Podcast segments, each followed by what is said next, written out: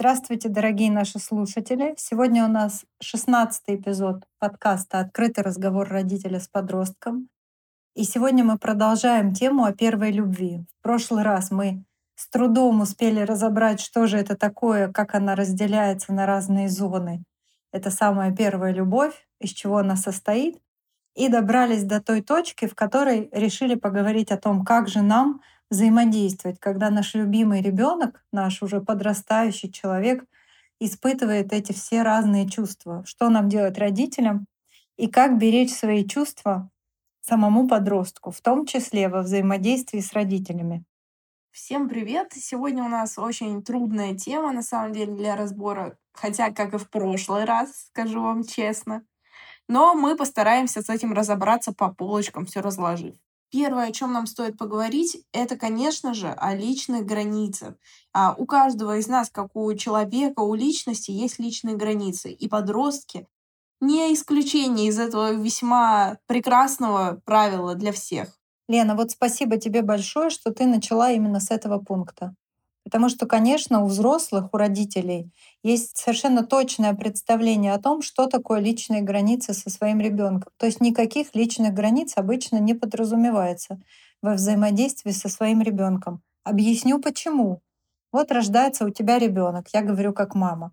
Он такой маленький, ты ему меняешь подгузники, он растет, а ты зафиксировался на этом его каком-то там маленьком возрасте и считаешь... какая ляйка, прямо из магазинчика.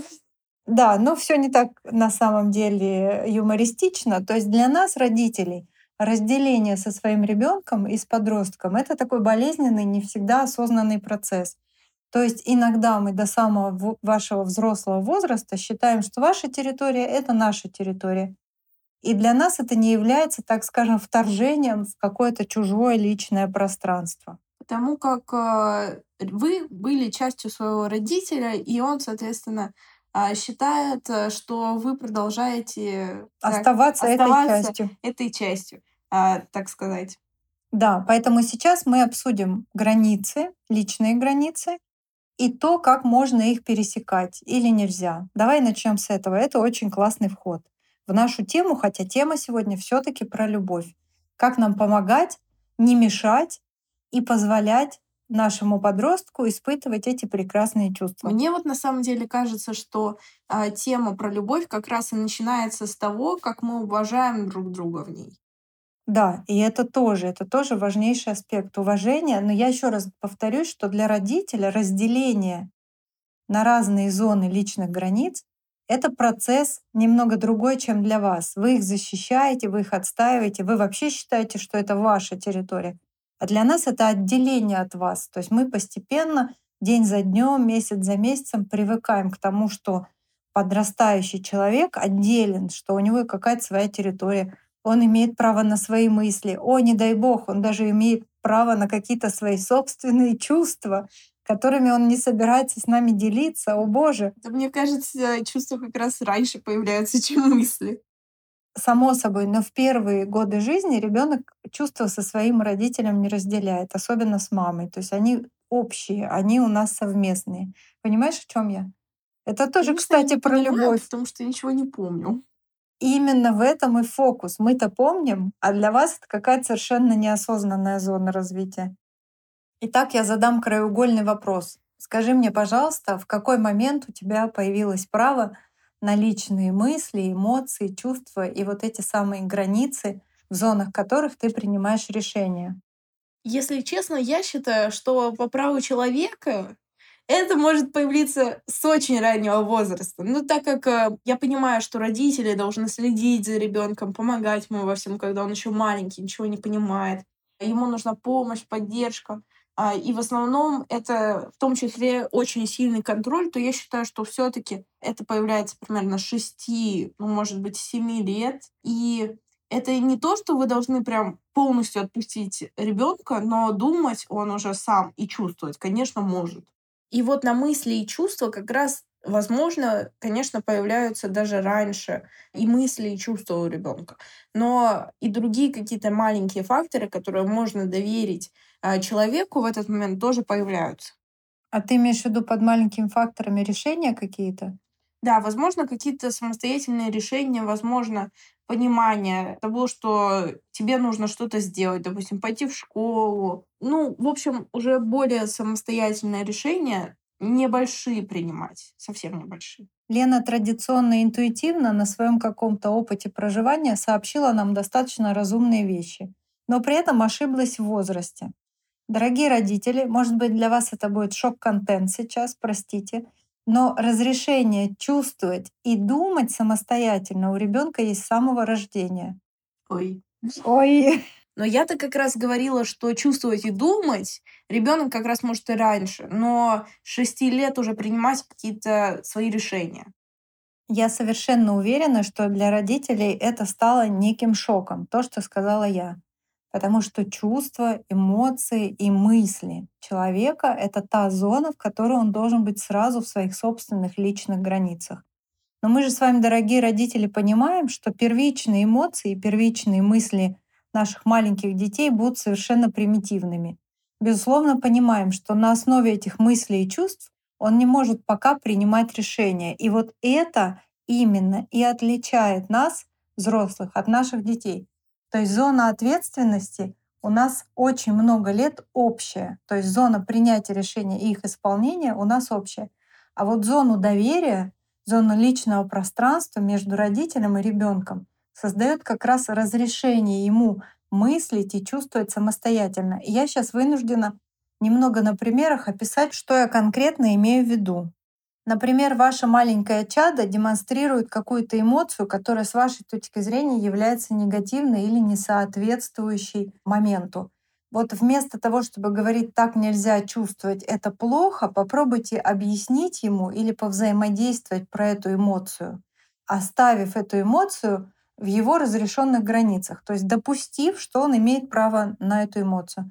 Точно так же, как и с мыслями. Если он демонстрирует какой-то мыслительный процесс, который не соответствует вашим ожиданиям, не надо говорить ему, что ты не должен так думать, это плохо так думать. Дайте ему возможность высказаться, подебатируйте с ним, обсудите, для того, чтобы он сам внутри своих личных границ смог передумать.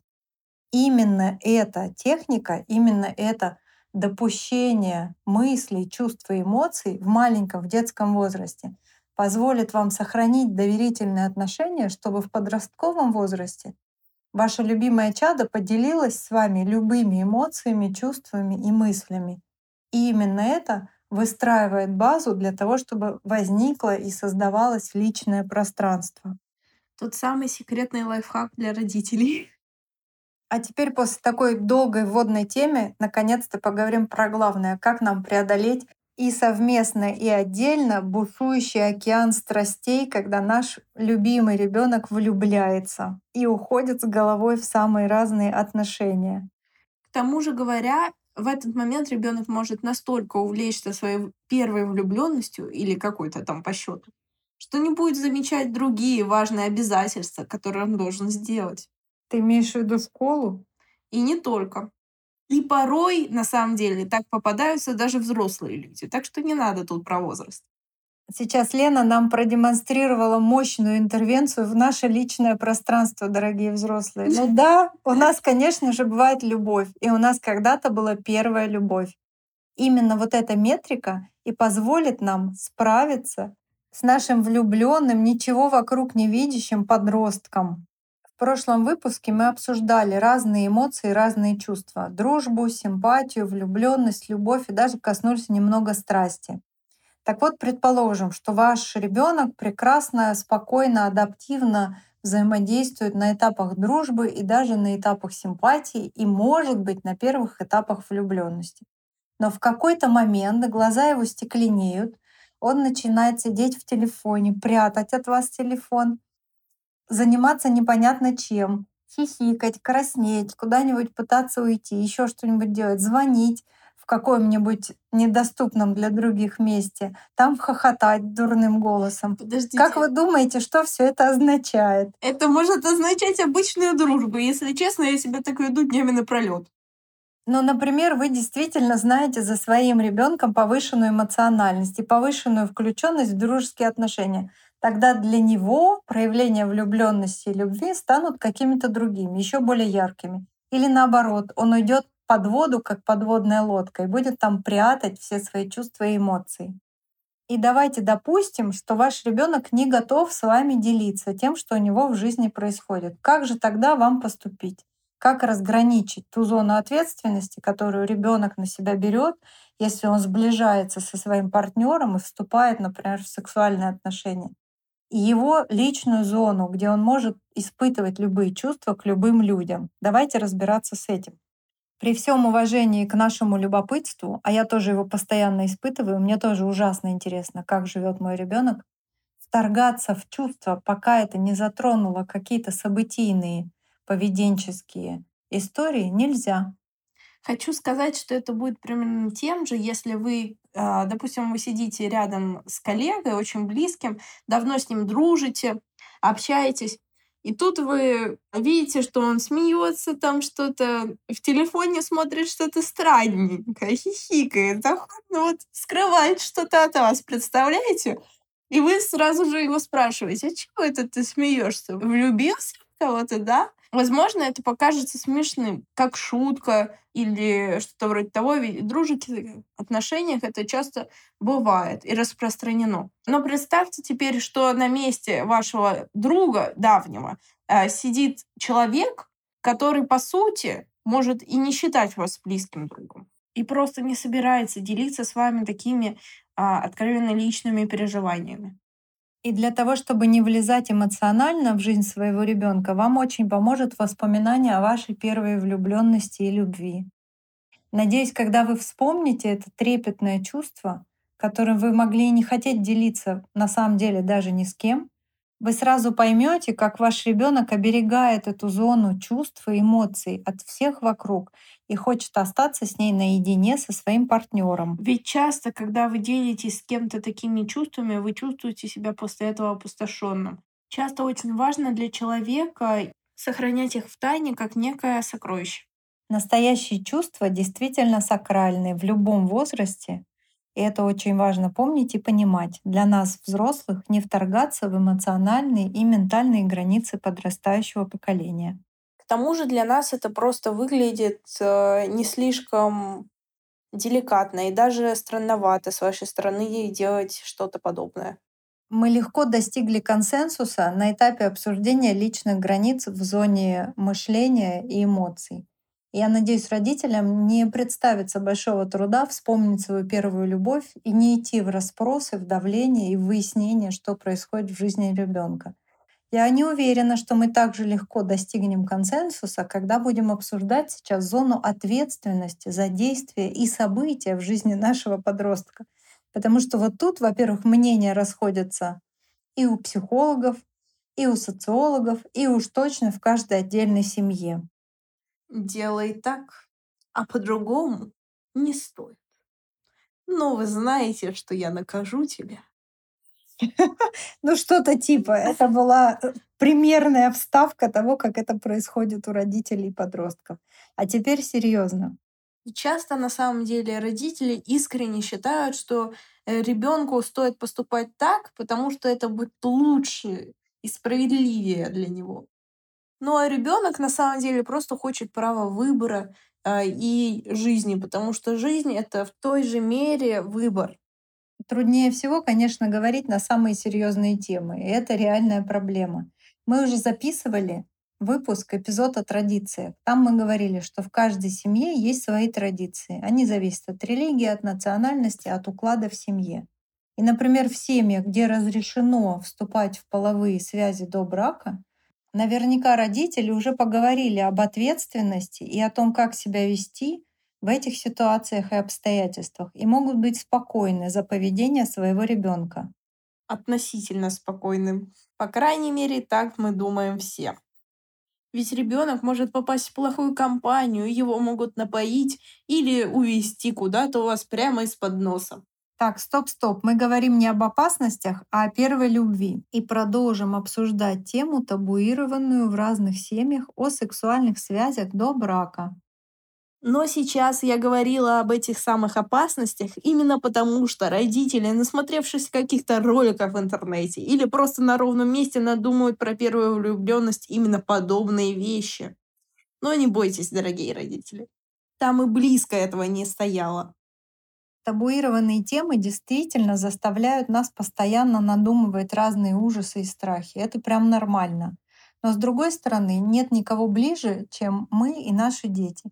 И, наверное, в каком-то возрасте, пусть даже мы и пропустили правильный момент, может быть, сейчас стоит все-таки сесть и поговорить со своим подростком о том, что будет во время полового акта, первого и последующих, о том, как защищаться от разных всяких инфекций, о том, бывают какие опасности в этом, и о том, как себя лучше вести. И послушать наш подкаст. Да, кстати, послушайте наш подкаст. У нас в первом эпизоде есть разговор про презервативы. И еще будет много интересных эпизодов на разные табуированные темы.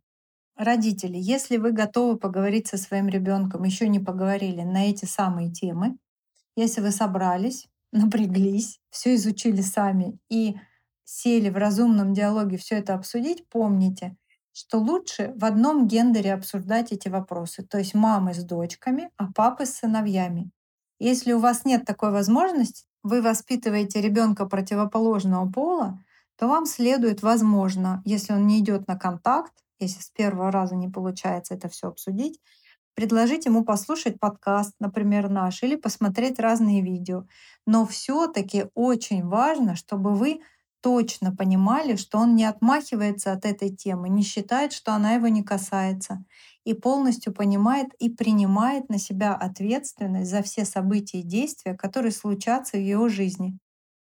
И самое главное, в чем вы должны убедить своего ребенка, это то, чтобы он не нарушал закон о несовершеннолетних.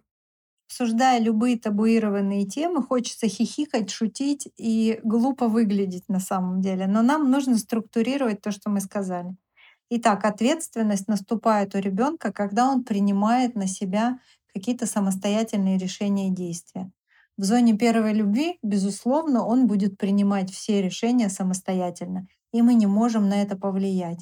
Поэтому мы должны быть абсолютно точно убеждены, что ребенок понимает, что первая и главная задача его — это защита своего тела, защита своего здоровья. Мы должны научить его защищаться от самых разных вирусов, инфекций и полностью понимать, что он вовлечен в это, считает это важным, серьезным аспектом своей жизни.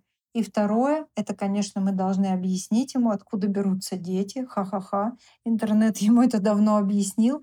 Но как минимум поговорить с ним и точно так же убедиться в том, что ребенок принимает на себя эту ответственность и не отмахивается от нее. Это краеугольный камень нашего разговора с ребенком. Потому что если 20 лет назад это действительно была так или иначе табуированная и не так легко доступная тема, то сейчас социальные сети, интернет и коммуникация позволяют знать об этом все. А вот принять на себя ответственность ребенок, подросток должен при вас самостоятельно, четко и трезво. Ибо каждое решение в зоне сексуальных контактов он будет принимать сам. И у вас не должно быть никаких иллюзий в том, что так будет происходить. Вопрос. Если во дворе хоть звуки, моя дочка беременна. Что тогда делать? В этом вопрос. Да. А именно сейчас наступает зона, когда ваш ребенок сам просит у вас поддержки, заботы или какой-то помощи. Сто процентов это может наступить. И когда ребенок не справляется с эмоциональными переживаниями и сам приходит к вам, рассказывает вам об этом, просит помощи, или с ним уже что-то, не дай бог, произошло, то как действовать, Только дорогие не родители? надо, пожалуйста, налетать на ребенка с криками Сережа, ты беременна! Видите, как много суперсильных эмоций вызывает эта тема. Итак, если ребенок пришел к вам за помощью, постарайтесь без осуждения, без попытки навязать ему свое мнение, помочь ему в любой ситуации. И вот именно эта готовность принять его из его зоны ответственности и из его личного пространства и помочь создаст мост между вами, где вы будете всегда уверены, что с ним все будет хорошо. Такие родители действительно достойны уважения и медалей.